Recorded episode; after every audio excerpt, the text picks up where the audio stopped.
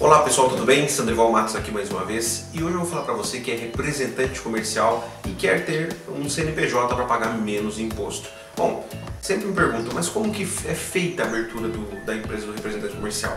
Bom, fora outras dúvidas que você vai ter respondidas aqui no canal também, já tem outros vídeos falando sobre o tema, é, tem muita aquela dúvida, ah, eu abro uma IRL, abro uma individual, eu preciso te alertar que esse não é o principal foco da questão aí. A questão é, é, nesse vídeo aqui eu vou te explicar o, como que é o passo a passo para fazer a abertura de uma empresa de representação comercial, né? Então primeiro tem que abrir a empresa na junta comercial, depois tem que registrar ela no CORE, que é o Conselho Regional lá dos, dos representantes comerciais, né?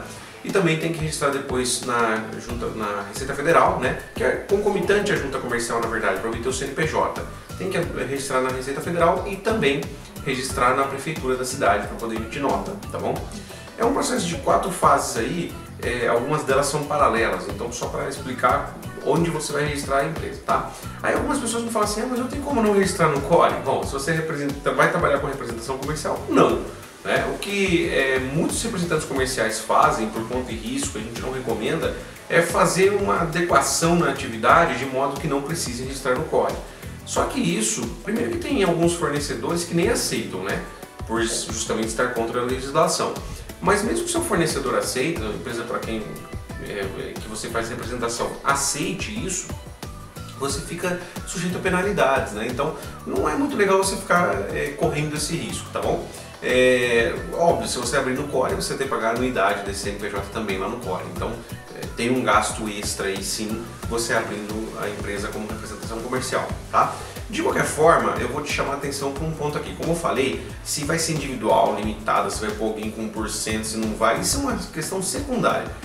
O que você precisa ter em mente é, é uma forma de você pagar menos imposto.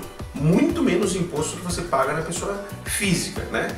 Tem representantes comerciais que retiram ali é, 20, 30, 40 mil reais por mês e aí ficam é, prestando contas parcialmente ao leão. Só que existem muitos cruzamentos da Receita Federal ultimamente, tá? Então, e são eletrônicos, né? Não são pessoas que estão fazendo os cruzamentos, são robôs. Então, você tem que tomar muito cuidado, porque você pode parar no filtro desse robô justamente por estar omitindo receita, tá? Então, isso é um risco que você não deve correr ultimamente. Bom, vou te fazer um convite. Nós temos uma contabilidade especializada em representantes comerciais.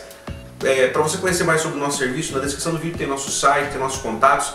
Entre em contato com a gente, fala com a gente no WhatsApp para você é, tirar suas dúvidas e quem sabe, se for viável no seu caso, nós apresentaremos um, um, um, paralelo aí com a pessoa física, de repente você vai pagar muito menos imposto na pessoa jurídica de forma legal, que é o mais importante, ok?